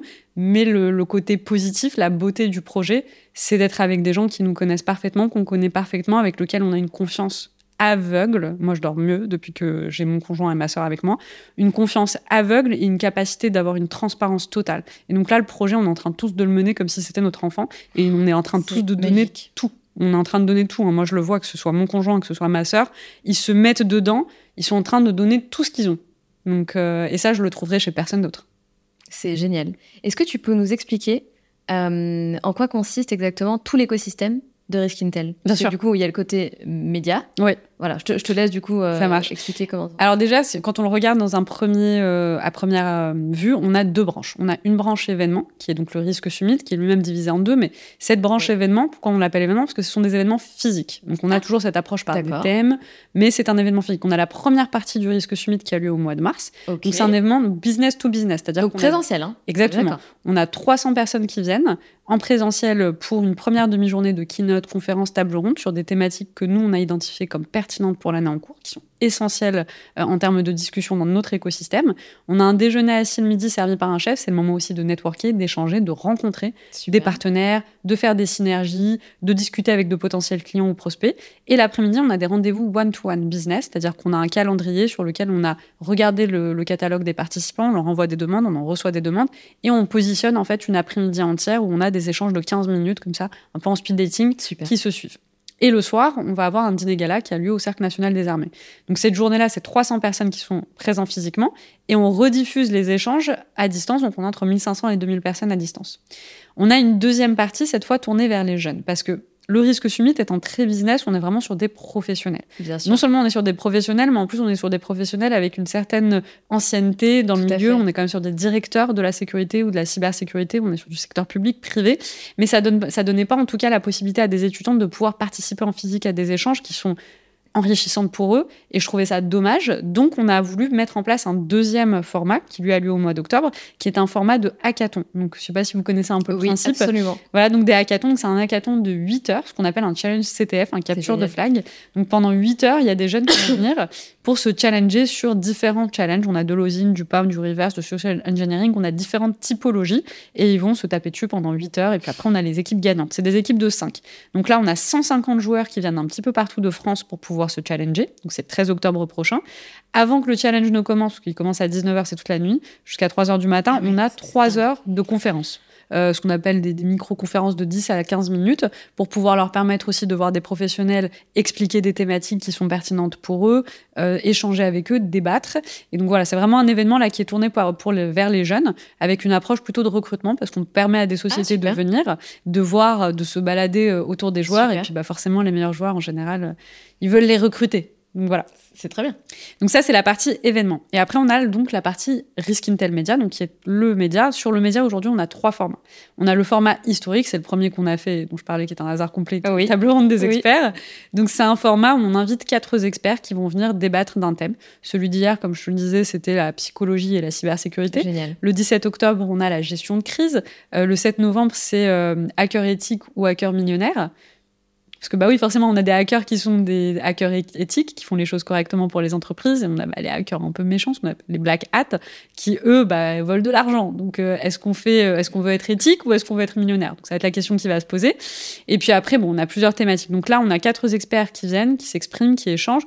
On est toujours en live sur nos sur nos émissions, ce qui permet au public et à la communauté de pouvoir échanger avec nous, d'échanger entre eux déjà, parce que typiquement, si on prend l'émission d'hier, on était sur du 300 euh, messages échangés. Hein. Ah oui. que pendant pendant une heure, ils se parlent, ils racontent, ils échangent, ils se donnent des avis, ils se posent des questions. Et ils nous en posent également à nous, ce qui fait que moi, je peux poser ces questions aux experts qui sont présents, qui peuvent leur répondre directement. On essaie vraiment de rapprocher cette communauté-là. On a un deuxième format qui s'appelle le cercle. Ce format a été pris en charge par mon conjoint. Donc, c'est un format qui est plus euh, sur de l'interview d'une heure. On a une personne face caméra, on choisit un thème qui est intellectualisé et on parle pendant une heure. C'est un peu plus large que la cyber sur celui-ci, puisque typiquement, on a invité euh, Maître Amir Aslani Ardavan, qui est donc un avocat de renom, euh, qui est venu plutôt parler en fait des relations internationales et plus particulièrement des pays sanctionnés. D'accord. Donc on va avoir un peu de tout. On a une personne qui est venue parler de l'OSINT, par exemple, qui n'est pas tout à fait de la cybersécurité, même si c'est un outil qui est utilisé en cybersécurité. Donc là, on est vraiment sur un format long, une heure, entre une heure et une heure quinze, où on va échanger sur un format interview avec une personne, donc une seule, euh, et on va essayer d'aller en profondeur dans les questions. Et après, oui. Tu es toujours l'intervieweur? Non, justement, le format de Le Cercle, c'est mon conjoint. C'est ce que je voulais demander. Je voulais savoir c'était lui qui réalisait, Il réalise tout. Il fait tout. C'est son émission, donc c'est lui qui le réalise, le produit. Et donc, euh, c'est choisit aussi les thèmes qui l'intéressent. Est-ce qu'il est aussi bon que toi Je, t'ai vu en, sur le plateau, c'est assez euh, incroyable. Moi, je pense qu'il est bon. Il s'améliore parce qu'il a commencé récemment. Il a commencé récemment et justement, il s'est écouté. Il s'est dit, bah, il faut que je fasse des questions plus courtes. Faut que... Donc là, il est en train de s'améliorer, mais il est très bon. Déjà, c'est un avocat, donc forcément, l'art chez eux, c'est quelque chose. mais moi, je pense qu'il va être très très bon, même s'il est très bon maintenant. Je pense qu'il va encore plus s'améliorer. Moi, entre mes premières vidéos et aujourd'hui, c'est pas la même chose. Hein. Eh ben, bien sûr. Euh, donc, ce format-là, c'est lui qui le prend en charge. Et le troisième format qui a été pris en charge par Maya, donc ma sœur, qui lui est un qui s'appelle Cyberama, qui a un format d'infotainment. C'est-à-dire qu'elle va faire du jeu autour de la cybersécurité. Donc, c'est ultra fun. Là, c'est-à-dire C'est ultra fun, c'est 15 à 20 minutes. Euh, par exemple, là, l'une des émissions qu'elle a faites, donc elle ramène quatre, quatre euh, contestants, quatre euh, personnes pour jouer. Ils vont se mettre par équipe de deux. Et en fait, elle va par exemple montrer des paroles de chansons. Et tu devais deviner est-ce que c'est des chansons qui ont été écrites par Booba? Donc, est-ce que c'est une chanson de Booba ou par ChatGPT? Ah non mais trop drôle. Et c'est très bien parce que parfois ça s'y méprend. Hyper dur. GPT est tellement fort. Vraiment. Et en plus elle l'a bien entraîné en fait à récupérer des mots et du vocabulaire et du wording de Booba. Donc à certains moments c'est compliqué en fait de voir la différence. Ah, et tu dois deviner. Donc tu as forcément les très grands fans de, de Booba qui vont tout de suite reconnaître les paroles. Et puis bah quand t'es pas sûr, va falloir deviner. Donc, tu avais un jeu sur celui-ci, tu en as un qu'elle a fait sur les miniatures. Donc, en fait, elle crée des miniatures YouTube euh, qui représentent des cyberattaques, un peu ubuesques, un peu incroyables. Et tu dois, à partir de la miniature, donc de l'image, essayer de comprendre c'est quoi la cyberattaque derrière ou l'événement qui s'est produit. Donc c'est vraiment de l'infotainment, c'est du jeu, c'est du fun, c'est de l'amusement. Et là, on est en train de toucher un public qui n'y connaît rien du tout en cybersécurité. Alors, il y en a aussi qui s'y connaissent, mais qui a envie de s'amuser. Il bah découvre. Voilà, il a envie de, de, de, rigoler, de blaguer. Et donc, même l'univers qui est créé, puisque le plateau n'est pas le même, c'est un univers que, du coup, elle a créé, qui est vraiment tourné autour un peu de Rick et Morty. Donc, euh, pour ceux qui aiment beaucoup euh, cet univers-là, qui est très coloré, qui est très fun, on a de la musique. On est sur un autre, par rapport à celui des tables rondes des experts, on est sur un autre mood. C'est une autre salle, une autre ambiance. Euh, mais toujours un public qui est passionné d'en apprendre plus sur la sécurité, la cybersécurité, les risques numériques.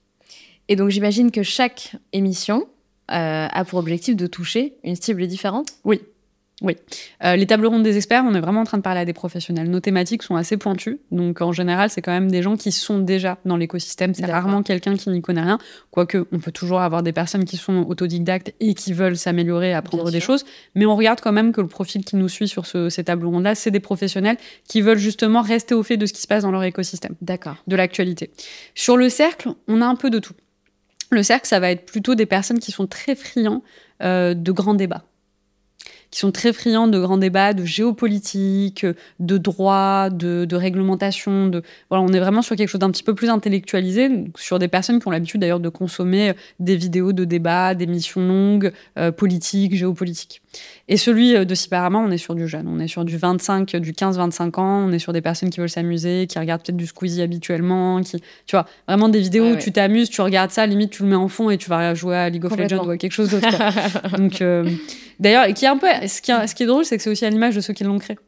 C'est-à-dire que Maya, ayant 24 ans, elle est jeune, c'est une grande fan de YouTube, elle a grandi avec ça, elle a grandi avec ses créateurs de contenu. Donc quand elle a créé son format, elle a créé son format sur des choses qu'elle-même, elle consomme. Complètement. Donc c'est à son image. Euh, mon conjoint, c'est pareil, c'est un grand fan de débats politiques, c'est un grand fan de débats géopolitiques, ouais, bah d'auteurs, d'écrivains. Donc quand il a créé quelque chose, il l'a fait très autour de ces thématiques-là. Bah moi, c'est vrai que j'aime bien en fait échanger avec des experts et c'était d'ailleurs tout le tout le projet de Risk Intel Media au départ, c'était de permettre à des experts de s'exprimer. Eh tout à fait. Donc au final, quand on regarde le format, bah, il ressemble un petit peu à moi. Tout à fait. Donc on a tous mis notre patte, on nous reconnaît dans les formats. C'est très intéressant, c'est très clair, surtout merci, parce que du coup c'est des sujets qui ne sont pas forcément évidents et euh, tout le monde n'est pas familier avec ce type de sujet et euh, je pense que mon audience, ça sera une découverte, enfin pas une découverte, mais voilà, c'est elles ne sont pas familières forcément. Donc merci de l'expliquer de manière si claire. Euh, j'ai une question aussi, comment ça se passe? C'est-à-dire, euh, comment euh, Risk Intel, tout simplement, euh, gagne de l'argent? C'est quoi le, business model derrière? Alors que ce soit Risk Intel ou Risk Summit, nous, on est sur du sponsoring. Hein. c'est un peu comme tous les événements qui existent. Uniquement Oui, ah c'est ça. Donc, c'est-à-dire que nous, notre objectif, c'est que le public n'ait pas à mettre de l'argent. Donc, en fait, on ne demande jamais à un public qui suit nos événements de payer quoi que ce soit. C'est pas du tout les gens qui participent à vos événements ne payent pas leur place. Non, pas du tout. D'accord. Euh, en tout cas, pas sur la partie Risk Intel Media. Sur la partie Risk Summit, on est sur des événements. Donc en fait, on a des sponsors sur la journée, mais c'est pas les 300 personnes qui payent. Il y a des entreprises qui sponsorisent euh, des journées comme celle-ci parce que les thématiques sont pour elles importantes vis-à-vis de leur secteur d'activité et qu'elles veulent rayonner à travers en fait ces thématiques-là parce que ça les touche particulièrement parce qu'elles travaillent dans ces secteurs d'activité. Il en est de même pour nos émissions. Nous, ce sont des émissions qui sont sponsorisées par des entreprises qui aujourd'hui en fait sont dans cet écosystème et trouvent que les thématiques sont très pertinentes par rapport à leurs activités à elles et donc veulent par rapport à ces sujets-là pouvoir rayonner et surtout dire à l'écosystème, nous, ce sont les thématiques qui nous intéressent et on soutient ce genre de, de, de, de, directives. Est-ce que la plupart de vos sponsors sont venus à vous tout seuls? Jusqu'à présent, on a eu de la chance, oui. Ah, mais ça, c'est incroyable. on a eu de la chance, comme on est beaucoup euh, présent sur LinkedIn, on, a, on rayonne particulièrement. Euh, sur les réseaux sociaux. Alors, des entreprises, un peu comme la première fois, hein, sont venues nous voir justement pour euh, nous proposer de créer des partenariats, des synergies, parce qu'eux-mêmes avaient des thématiques euh, qui leur tenaient à cœur, qu'ils aimeraient mettre en avant pour le public, qui veulent sensibiliser les personnes à ces questions-là. Donc, c'est aussi un travail commun. Est-ce que tu as eu besoin de te former, toi, justement, pour poster sur LinkedIn, pour arriver à te créer une certaine audience et à faire entendre bah, tout ce que tu as à dire? Est-ce que tu as besoin de te former sur les aspects, les différents aspects, en fait, de de ce que tu es en train de vivre, de ton parcours entrepreneurial alors sur le parcours entrepreneurial, non, pour le coup, je suis allée tête baissée. C'était vraiment, euh, on apprend sur le tas. J'ai appris sur le tas à faire euh, du marketing, de la compta, eh euh, de tout. Parce que quand on est entrepreneur, on a absolument tout. On est le comptable, le marketeur, le communicant, le sales, on a absolument tout. Donc j'ai vraiment appris sur le tas. Euh, et à chaque fois que je faisais une erreur, bah, je la refaisais pas deux fois. Donc vraiment, on se forme nous-mêmes. sur LinkedIn, moi, j'ai commencé à poster il y a quelques années. Et je me suis beaucoup intéressée aux personnes qui marchaient sur LinkedIn. Donc je suis partie regarder typiquement les posts qui marchaient le plus. J'ai un peu essayé de lire par rapport à l'algorithme, comment ça fonctionnait, comment ça fonctionnait pas. Et au final, j'en suis arrivée à la conclusion que, en fait, il faut vraiment écrire quelque chose qui nous plaît. Il faut écrire des choses qui nous passionnent et ça intéressera quelqu'un.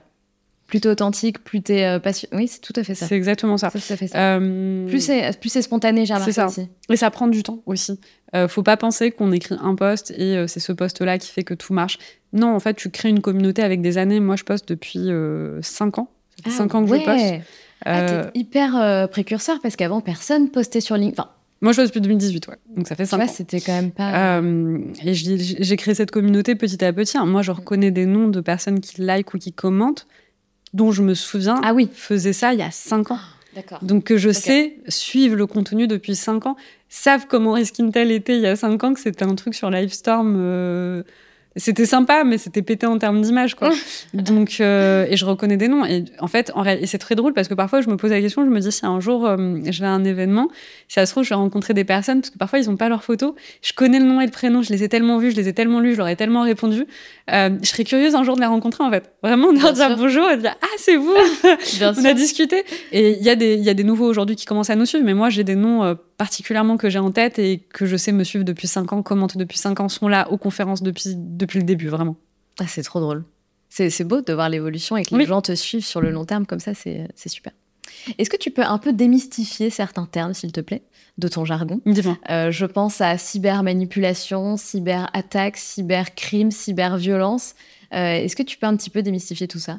Alors, la cyber, alors une cyberattaque, c'est euh, plutôt classique. Hein, ça va être toute personne malveillante qui va, par le biais en fait d'une pénétration sur un système d'information, c'est-à-dire tout objet comme un téléphone, un ordinateur, euh, va vouloir en fait avoir une action malveillante. Une action malveillante, elle est de plusieurs natures. Hein. On va pouvoir soit récupérer des données personnelles et vous faire chanter, alors on les connaît tous, hein, les gens qui vous prennent des photos, c'est pour ça qu'il faut jamais avoir de photos euh, quoi, euh, de photos dénudées ou de photos dans des positions compromettantes, et on vous dit, bah écoutez, vous avez une semaine pour euh, payer la rançon, payer telle somme, sinon on les, on les divulgue.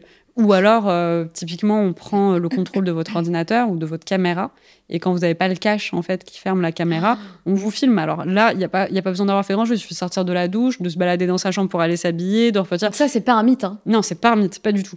Et donc, on est en train de passer devant la caméra, euh, nu ou pas nu, en tout cas dans une situation compromettante, et quelqu'un qui vous envoie cette, cette vidéo et qui vous dit bah écoutez, euh, moi je vais rendre public cette vidéo-là, à moins que vous payiez 1000, 2000, 3000, 4000, 5000, tout ce qu'il estime en tout cas euh, euros, valoir cette vidéo-là. Bah, c'est très compliqué comme situation. Question ça veut dire quoi concrètement? Ça veut dire que la personne qui est derrière ça te filme? Ouais. Non mais est-ce que tu, enfin c'est très bizarre comme question, mais j'essaie de me mettre du coup dans la peau de cette personne-là. Comment ça se passe lui? Il a plusieurs écrans et il filme plusieurs personnes en même temps et ça. Tu vois c'est quoi le Tu vois ce que je veux dire? C'est hyper bizarre, mais du coup je trouve ça tellement choquant Comment fonctionnent ces gens enfin, tu vois? Alors, en général, oui, hein, ils, sont, ils ont plusieurs euh, cibles. Hein, ils n'en ont pas qu'une seule. Ils ont plusieurs cibles. Et puis, dès qu'ils ont, dès que ça mord, c'est-à-dire que si ça se trouve un point avec un manque de bol pour lui, ça se trouve, il est en train de filmer quelqu'un qui va absolument rien faire. Donc, il attend. Le gars attend littéralement devant son écran. Alors, je sais pas, pour le coup, je saurais pas te dire s'il est en train de regarder son écran, mais en tout cas, il enregistre. Et puis, si à un moment donné, il y a quelque chose qui peut être réutilisé, il l'utilisera. Euh, la meilleure manière de se protéger dans ce cadre-là, c'est toujours avoir en fait un, petit cache écran, enfin un petit cache caméra. Tout à fait. Euh, on se rend pas compte euh, de, ce qu'on fait. ça peut être. je regardais du coup est-ce que mon ordi ouvert? Ça peut être des, messages qui sont envoyés, ça peut être des mails. Il y a les mails de phishing, typiquement, vous recevez un mail qui vous dit bah, écoutez, votre banque a besoin d'un document immédiatement, cliquez sur le lien. Donc, vous cliquez sur un lien, vous mettez, vous cliquez sur un lien, vous mettez votre code, votre nom de, votre mot de passe. Bah, en fait, je les ai enregistrés. Du coup, en fait, c'était un, une fausse interface. C'était pas du tout votre banque. Ah en fait, c'est très simple. Hein. Votre banque, euh, votre, euh, qu'est-ce qu'on a? On a les banquiers, euh, les cartes vitales, enfin tout ça. Personne ne vous demandera jamais vos identifiants. Jamais. On vous le demandera pas. Bien sûr. on vous d'ailleurs, normalement, vous recevez des mails de sensibilisation de la part de votre banque en général qui vous dit on ne va jamais vous demander de documents euh, confidentiel. On ne va jamais vous demander d'identifiant personnel. Mais bien sûr. Donc, bien sûr. Si vous recevez un mail de quelqu'un qui se fait passer pour votre banque, votre truc postal. Il y a quelqu'un qui m'a raconté une histoire hier. C'était euh, d'ailleurs, il avait commandé sur Amazon, donc ça tombait bien. Il commande sur Amazon, il reçoit un message qui lui dit euh, votre colis arrive bientôt, cliquez sur le lien. Bah, lui ayant réellement commandé sur Amazon, bah, il a cliqué sur le lien. Donc voilà, il faut faire très attention. En fait, très simplement, ne cliquez pas si vous n'êtes pas sûr. Vérifiez bien la provenance d'un mail vérifiez bien euh, comment le mail est écrit. Voilà, faut faire très très attention. Donc aujourd'hui, c'est comme ça qu'une cyberattaque, enfin, il y en a plusieurs typologies. Mm, c'est comme ça que c'est comme ça que la personne peut entrer dans ton ordinateur. Alors ça, il y en a plein des techniques. Hein. Moi, ah, je suis pas typiquement, moi, j'ai pas un profil très technique. Ah oui, donc je saurais pas te dire exactement comment ça se passe euh, d'un point de vue technique. En revanche, oui, il y a pléthore en fait de différentes techniques pour hacker une personne.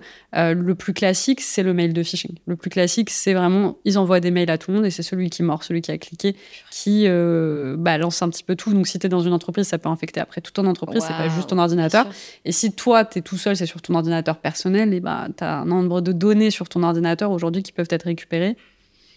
C'est compliqué. Complètement. Donc, il euh, faut comprendre que quand on utilise un ordinateur ou un téléphone, ça a des risques. Aujourd'hui, il faut être sensibilisé à son utilisation. On l'utilise pas n'importe comment. Ok. Donc là, c'était pour les cyberattaques. Cybermanipulation? Cybermanipulation. Alors, c'est un terme, ça dépend de comment tu. dans quel contexte, en fait. Typiquement, hier, on en a parlé de cybermanipulation. On te disait euh, que tu avais des attaquants, des hackers, qui essayaient d'hacker une entreprise, euh, qui ne l'avaient pas réussi pour, autant, mais qui euh, parlaient sur Internet et mettaient des screenshots ou des faux screenshots pour dire qu'ils avaient réussi à attaquer une très grande entreprise.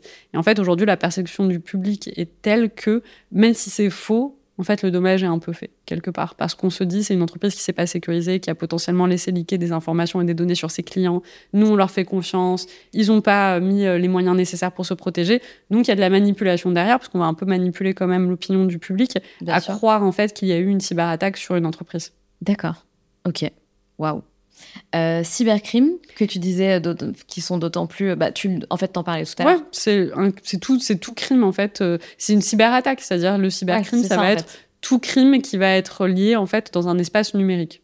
Ah, ça, une intrusion en fait dans un, dans un de tes devices quoi alors ça peut être ça, hein, mais tu vois, le mot cyber, c'est plutôt pour dire que tu as la cybersécurité, donc tu sécurises, mais le mot cyber, en fait, c'est tout ce qui se passe un peu dans l'espace numérique. Hein. donc un cybercrime, ça va être tout, tout crime, quelque chose qui est euh, contre la loi et qui va se faire dans un espace numérique.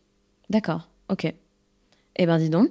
En tout cas, tu portes une mission qui est pas à prendre à la légère, j'ai envie de dire. Est-ce que tu as... Oui, j'imagine que tu as conscience de ça. Euh, mais c'est assez euh, important. Oui, c'est un sujet en fait où euh, je pense que tout le monde doit prendre conscience qu'il est concerné. C'est ça. Parce qu'aujourd'hui, en fait, on le voit bien, nous, dans notre écosystème de la sécurité ou de la cybersécurité, bien sûr qu'on est conscient et les gens savent ce qu'ils doivent faire, on comprend très bien les implications, on travaille dedans, on est dedans.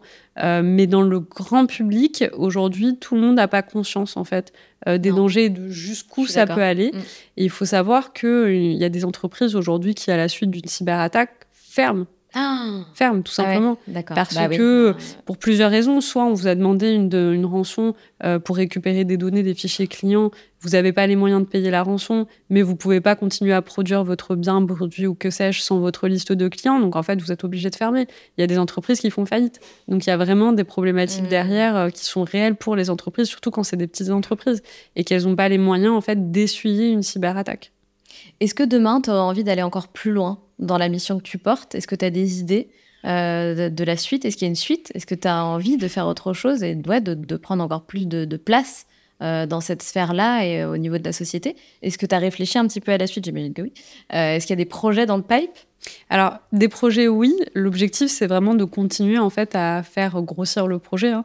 Euh, moi, mon rêve, ce serait euh, idéal, ce serait d'avoir une à deux émissions par semaine. Aujourd'hui, on est à trois par mois, mais moi, j'aimerais en faire une à deux par semaine, qu'on soit vraiment un rendez-vous euh, qui soit vraiment ancré dans le temps, qu'on en ait deux par semaine, en tout cas sur le format des tables rondes des experts. Je veux vraiment qu'on se positionne comme étant le média de référence en matière de gestion des risques et de cybersécurité, et qu'aujourd'hui, quand on a besoin de s'informer sur ces questions-là, on sait très bien et pertinemment que si on va sur Risk Intel Media, on aura toutes les réponses dont on a besoin et on aura des experts qui viendront nous expliquer le pourquoi du comment de tels enjeux. Euh, sur la partie risque summit, l'objectif, ça va être effectivement de faire grossir cet événement. Aujourd'hui, on est 300. Euh, moi, j'aimerais bien qu'on puisse monter à 500, 600 et qu'on puisse par ailleurs, en, augmentant le nombre de, personnes présentes, augmenter le nombre d'entreprises représentées, augmenter le nombre de professionnels sur place. Donc vraiment d'en faire un rendez-vous annuel où on sait que voilà à Paris, euh, dans le 8e arrondissement, on a ce rendez-vous une fois par an et c'est le moment privilégié pour rencontrer ses pairs, c'est le moment privilégié pour discuter, échanger, euh, créer de l'émulsion autour de ces thématiques, potentiellement créer des synergies entre les entreprises. Génial. ça va être de grossir et de le rendre encore plus périn dans le temps. Super. Donc deux mois que tu es entrepreneuse à 100%. Oui. Et je finirai avec cette question. Euh, tu sens une différence dans, ta vie, dans l'impulsion que tu donnes euh, à ce projet depuis que tu es libre? Oui, absolument. Euh, en fait, moi, j'étais persuadée que j'allais gagner du temps. Je m'étais dit, bah forcément, si je m'enlève un CDI en journée, je vais avoir plus de temps pour moi. Non, j'ai moins de temps. Donc, euh, je me suis posé la question. Euh, mais comment est-ce Bah voilà, je me suis posé la question. Je me suis dit, mais comment c'est possible en fait, C'est pas possible. Je viens d'enlever 6-7 heures par jour. Bah oui. Comment c'est possible? Mais en fait, euh, quand tu te retrouves dessus, tu prends plus de choses. Ah, bah bien Et ça, j'avais pas anticipé ça. Je m'étais dit, bah super, maintenant je vais avoir mes soirées de libre ou que sais-je, mes week-ends de libre. Non, en fait, maintenant, quand tu es à 100% dessus, tu te dis, bah, je vais encore faire ça, je vais avoir une nouvelle idée, je vais faire ceci, et je vais rajouter ça, et je vais rajouter encore plus de clients, je vais aller encore plus loin. et en réalité, on se donne tellement plus que je travaille plus. Parce que j'ai eu plus de clients, parce que j'ai eu plus d'opportunités, parce que j'ai eu plus d'idées. Et ça, pour le coup, mon conjoint me l'avait dit. Il m'avait dit Tu vas voir, quand tu seras plus en CDI, tu vas avoir 50 millions de nouvelles idées. Et bah en réalité, il avait raison. C'est-à-dire qu'en ayant cette liberté, en ayant cette euh, possibilité pour moi, en fait, de voir un peu plus loin, et eh ben, je me suis trouvé de nouveaux projets en complément à rajouter dans l'entreprise. Donc, euh, toute ton énergie va là-dedans. Exactement, toute mon énergie va là-dedans. Donc, euh, je me sens plus libre pas moins occupée. Euh, je me sens plus pas moins occupée, mais effectivement, je pense qu'il y a une sorte de, de, de, rage peut-être plus forte parce que là, on se dit, il faut que l'entreprise réussisse. C'est plus un hobby, c'est pas à côté. Absolument. Euh, là, il y a un business derrière, il faut que ça fonctionne, il faut eh que ça rapporte et il faut que ça marche. Bien sûr. Là, tu es dans la prise de risque totale. Exactement. Et puis tous les deux en plus dedans. Voilà. Donc oui, absolument. Génial. Écoute, c'était vraiment génial, super intéressant. Ça me donne envie vraiment, sincèrement, d'aller voir euh, les émissions sur les sujets qui pourraient potentiellement m'intéresser pour en découvrir davantage. Je trouve que c'est très très intéressant et je pense que c'est effectivement important qu'on s'y intéresse de plus en plus puisque quoi qu'on dise, on a aussi notre part de responsabilité de, s'informer et du coup de faire attention à ne pas prendre de risques inutiles en fait, à ne pas se, mettre à risque. Tout à fait. Mais écoutez, moi, moi, ce que je te dirais, ce que je dirais au public qui nous écoute, c'est euh, si vous connaissez les thématiques, n'hésitez pas à venir nous voir. Et si vous connaissez pas les thématiques, n'hésitez pas également à venir nous voir. Vous allez être surpris de voir que ça vous concerne également et que ça concerne vraiment tout le monde. Complètement. Ce n'est pas fini. Nous avons trois questions rituelles à la fin de chaque épisode, euh, dans lequel je pose toujours les mêmes questions à mes invités. Donc, première question, c'était quoi ton rêve de petite fille? Alors moi j'en avais deux. Ah non J'en avais deux. Euh, alors moi je suis née en Algérie. Et quand j'étais petite, j'aimais bien dire à tout le monde que je voulais être la première femme présidente d'Algérie. Encore une qui veut être présidente, c'est pas possible. Donc il y avait celui-là. Et le second, euh, mon père est médecin et cardiologue. Et moi, mon père, c'est une personne que je respecte profondément. Et j'ai beau, j'ai toujours aimé ce qu'il faisait. Je trouve, je trouve vraiment que la médecine c'est un beau métier. Malheureusement, je l'ai pas faite. J'aurais bien voulu, euh, mais euh, typiquement moi c'est un métier qui m'a toujours fait rêver. Et donc quand j'étais petite, je voulais être cardiologue comme mon père et je demandais à tout le monde de m'appeler docteur Douadis. c'est trop drôle. Donc euh, si tu si tu m'avais demandé vraiment plus jeune, c'était vraiment d'être cardiologue comme mon père. je le vois aider des gens. Et en fait, je vois l'impact immédiat bah de son métier à la fin de la journée, lui, il peut rentrer à 2 h du matin et te dire j'ai sauvé des vies. Ouais. Tu vois, et quand tu lui dis il est 2 h du matin, dit oui, mais moi je sauve des vies. Tu sais, quand tu dis à quelqu'un mais c'est bon, arrête de travailler, t'es pas en train de sauver des vies. Ouais, là tu peux pas le dire. Voilà, et je trouve que c'est vraiment un métier pour le coup qui est incroyable. Les infirmiers aussi, hein. moi je, je, fais une petite digression, mais big up hein, pour les infirmiers parce que moi je me suis déjà retrouvée à aller à l'hôpital et franchement. Franchement, c'est incroyable le métier qu'ils font, c'est eux qui te maintiennent en vie. Hein. Moi, j'avais des infirmiers qui étaient là pendant trois jours d'affilée. Euh, pour me sauver la vie, euh, c'est pas des métiers simples, mais c'est des métiers tellement gratifiants. Je pense qu'on leur dit pas assez merci. Pardon? Tu, racontes un truc là en, mode soum soum, euh, mais euh, non, mais non, non, j'avais eu une pneumonie il y a quelques années. D'accord. Truc horrible et bah, la pneumonie à un moment donné, tu peux plus respirer quoi. Et donc je vais aux urgences et donc on, on me fait rentrer dans l'hôpital et j'y ai passé cinq jours. Et en fait, tu peux plus respirer pendant 5 jours. Et pendant 5 jours, que ce soit à 3 heures du matin, à 6 heures du matin, à 14 heures, à 10 heures, tu avais des infirmiers qui passaient toutes les 2 heures, faisaient des prises de sang, s'assuraient que tu étais en vie. C'est incroyable. Honnêtement, c'est incroyable. On se rend pas compte du métier qu'ils font. Euh, c'est pas rien. Ils, ils s'assurent que tu restes en vie, mais ils viennent te voir toutes les deux heures, quoi. Donc, euh, moi, je trouve que c'est des métiers, les métiers de la santé comme ça, les médecins, les infirmiers sont des métiers incroyables. Donc, moi, quand j'étais plus petite, en tout cas, voilà, je voulais être médecin. Trop bien très très très joli en tout cas d'avoir aussi ce, tu sais ce, ton père qui t'inspire euh, je trouve ça très beau. Euh, tout ce, ce côté famille euh, chez toi m'inspire énormément. Je, je, trouve ça très très beau très sain. Bref. Deuxième question. Est-ce que tu as un mantra une philosophie de vie? Oui. Moi j'en ai une. Ne jamais regarder ses concurrents. Ne jamais regarder à droite et à gauche. C'est un temps une perte de temps euh, qui est inconsidérable. Euh, et ça, je l'avais entendu de, je sais plus si c'est Jeff Bezos ou Elon Musk qui l'avait sorti. Le temps que vous passez en fait à regarder ce que fait votre concurrence, c'est du temps que vous ne passez pas à innover, à faire mieux, à faire propre. Parce que vous êtes tellement focus sur le fait qu'il va peut-être vous dépasser, qu'il va peut-être faire mieux, qu'il va peut-être vous copier, que sais-je, que vous n'innovez pas. En fait, vous regardez pas quelque chose de nouveau. Et moi, en tout cas, l'un de mes mantras en business, en travail de façon générale, c'est de me dire, je ne me focus pas sur ce que les autres font, je ne me focus que ce que sur moi je fais. Et c'est pas parce que quelqu'un réussit que ça t'enlève quelque chose à ton assiette. On peut tous réussir. Je pense que le marché est assez grand pour tout le monde. Il faut pas avoir en fait cette approche où tu scrutes constamment ton, mmh. ton concurrent. Euh, déjà, ça va te rendre aigri. Mmh. en plus, tu perds un temps fou et surtout, bah, tu n'innoves pas. Il faut regarder ailleurs. Il faut se concentrer sur ce que tu sais faire. Il faut se concentrer à être meilleur soi-même et être content pour les autres quand ils réussissent. Moi, je ne pense pas que les concurrents. Parce que parfois, j'ai l'impression que sur certains marchés, certaines entreprises, il y a des concurrences un peu malsaines je pense pas que ça pour moi ça n'a pas lieu d'être il faut se mm. concentrer sur soi sur son business sur son travail faire quelque chose de propre faire quelque chose à la hauteur de ce qu'on veut faire quelque chose qui nous plaît et que les autres fassent ce qu'ils veulent quoi et qui nous ressemble surtout c'est ça mm. ok super dernière question euh, c'est quoi pour toi être la locomotive de sa vie? Alors, je sais pas si c'est euh, moi ce que ça m'inspire, en tout cas quand tu me poses cette question. Euh, pour moi, être la locomotive de sa vie, c'est avoir la paix d'esprit. Avoir la paix d'esprit Ouais. Ok. Euh, quand j'étais petite, mon père me disait euh, un jour tu travailleras et tu feras peut-être de l'argent. Et, et fais attention à ne pas toujours passer ta vie à courir après l'argent parce que il y a un salaire au-delà duquel le plus ne sert plus à rien. Autrement dit, tu manges aussi bien que le plus millionnaire du millionnaire. Il a acheté les mêmes pommes, il a acheté les mêmes bananes, il a acheté la même viande. Tu dors sur un très très bon matelas, c'est le meilleur matelas qui existe tu euh, écoutes la meilleure musique, tu as un bel appartement. Donc il y a un, salaire au-delà duquel c'est que de l'argent accumulé. Il faut pas passer sa vie à courir après l'argent parce que ça ne sert à rien. Et mon père me disait, il y a un- une chose d'importante dans la vie, c'est la paix d'esprit, c'est dormir tranquillement. Quand tu arrives à faire une nuit complète. Parce que tu n'as pas de problème, parce que tu ne stresses pas, parce que tu es entouré de gens sains, parce que toi, tu es quelqu'un de sain, parce que toi, tu as des bons objectifs dans la vie. La paix d'esprit.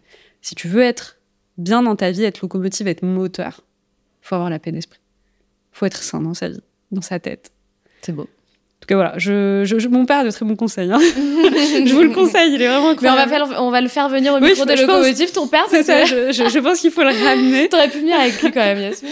Vraiment, euh, moi, c'est ma plus grande inspiration. C'est lui que j'appelle à 6h du matin pour lui poser des questions. Ah, non, mais c'est trop beau. Et il est debout en plus à 6h du matin pour me répondre. Mais euh, voilà, moi, je, quand il m'avait dit ça, il me l'avait dit quand j'étais petite, il me l'a dit quand j'ai commencé à travailler. Il m'a dit de ne pas faire en fait le l'erreur de penser que ta vie doit tourner autour du fait qu'il faut euh, gagner de l'argent, gagner de l'argent, amasser de l'argent. L'argent ne va pas te rendre plus heureux, ne va pas te faire dormir mieux. Tu peux par exemple être millionnaire et être tellement angoissé, tellement malheureux, tellement mal dans ta vie que tu ne dors pas. Et je m'en suis rendu compte quand j'ai commencé à bosser, que je me suis rendu compte que c'était très stressant. Parce que être entrepreneur, c'est très angoissant, très stressant et ce que je te parlais tout à l'heure d'entre 2h et 5h du matin. Et je me suis rendu Ouais. compte de la chance qu'on peut avoir de dormir le soir paisiblement. Donc, faire ses choix dans sa vie, être moteur dans sa vie, de telle sorte qu'on puisse dormir paisiblement parce qu'on tout se passe bien. Paix d'esprit.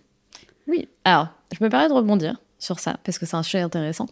Euh, je suis d'accord avec ce que tu dis, mais justement, les entrepreneurs, leur plus lourde charge mentale, c'est l'aspect financier. Ouais. Euh, bah, quand t'as pas encore euh, ces ressources euh, financières, c'est compliqué. Ah, mais tout à fait. Tu vois ce que je veux dire mais De tout à fait. Mais tout à fait. Mais c'est pour ça que moi, à mon avis, et ce que voulait dire mon père par là, c'est il faut pas courir après l'argent uniquement pour courir après l'argent. Moi, pour moi, un entrepreneur, bien évidemment, il faut qu'il fasse de l'argent. On va pas se mentir. Il faut qu'il vive, il faut qu'il soit content, il faut qu'il soit tranquille. Euh, paisible aussi, financièrement. Euh, mais la personne qui va faire un business uniquement Ah non, mais pour faire de l'argent, Si son seul driver, c'est Ça marchera pas. make money, ouais, non. ça marchera pas. Donc, make money, c'est euh, quelque chose qui est là parce qu'on a besoin de vivre avec. On ne peut pas vivre sans argent, on va pas se mentir. On est obligé de payer des loyers, on est obligé de payer Tout euh, à fait. nos prestataires. Typiquement, même si je veux faire mon émission, il faut que je paye mes prestataires, mes Absolument. caméramans, etc. Même si je veux faire ce que j'aime, je suis obligée d'avoir de l'argent euh, dans l'équation. Exactement. Euh, néanmoins, l'argent pour l'argent, c'est là où on se perd. Je suis totalement d'accord. Et il faut avoir, je- Mm. c'est là où ce que mon père disait était, était vrai, il faut avoir une somme dans sa vie. C'est-à-dire se dire, là je suis bien, là je mange correctement, je peux me permettre des vacances, je peux offrir des choses à ma famille. Ça, c'est mon niveau de paisibilité. Maintenant, euh, être capable de, s'o- de, s'o- de s'offrir six sacs Chanel, Quel est l'intérêt? quel est l'intérêt? Mm. Mais dormir sur un bon matelas, je vous le dis, c'est vraiment important. Là, on voit. Franchement, mais- je vous le dis, ne mettez pas votre argent dans un sac Chanel, achetez un bon matelas. C'est c'est le mieux qu'on puisse trouver en termes d'investissement. Euh, j'ai- pour mon pour l'un de mes anniversaires, justement, j'ai demandé ça, un matelas. mais oui. Mais j'aurais dit, je veux rien, m'offrez pas de bague, m'offrez pas de Juste sac. un matelas. Je veux un bon matelas pour dormir dessus tranquillement. Ça a révolutionné ma vie. Ah ouais, c'est Ah, vrai. mais Tu franchement, me les donneras la matelas- marque de ton matelas, s'il ouais. te plaît Je vais demander qu'on me le donne parce que c'est un cadeau. Mais voilà, je pense qu'il faut euh, être la locomotive. C'est ce que tu m'expliquais tout à l'heure, c'est-à-dire driver sa vie. Mhm. C'est être en contrôle. C'est être paisible. Chercher la paix d'esprit. C'est pas être le plus riche. C'est pas être le plus beau. C'est pas être le plus. C'est être paisible, quelle que soit la définition de ce que c'est que la paix. Ça, c'est intéressant aussi. L'alignement, enfin moi c'est comme ça que je le vois, c'est te sentir Chacun a ses définitions, dans, tu vois. ta vie. Moi, La quand je. Tu sais, quand tu fais un. Alors là, on discrète complètement, mais Ouais. quand tu fais un vœu quand, pour ton anniversaire, Oui. tu dois faire un vœu. Oui. Moi, j'ai toujours fait le même vœu. J'ai jamais voulu faire de vœu spécial, je veux, je veux être heureuse, quelle que soit la définition du bonheur. Parce que quand j'avais euh, 15 ans, bah, ma définition du bonheur, c'était d'être cardiologue.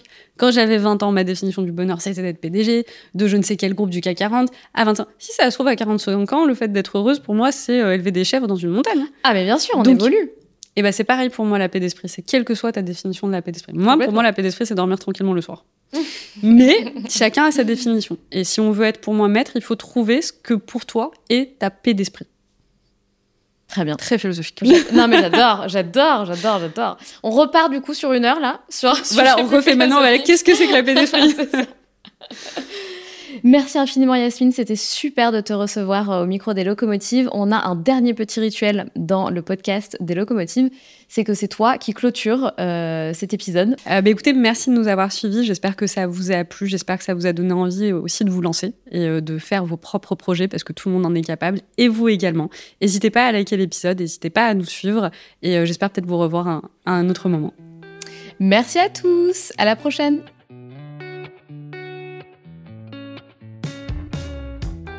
C'est la fin de cet épisode et j'espère qu'il t'a plu. Si tu as envie de laisser 5 étoiles sur Apple Podcast ou Spotify, surtout n'hésite pas. Merci pour ta fidélité et on se retrouve mardi prochain pour un nouvel épisode. Pense à rejoindre la communauté Les Locomotives sur Instagram pour toujours plus d'inspiration, de motivation et de good vibes.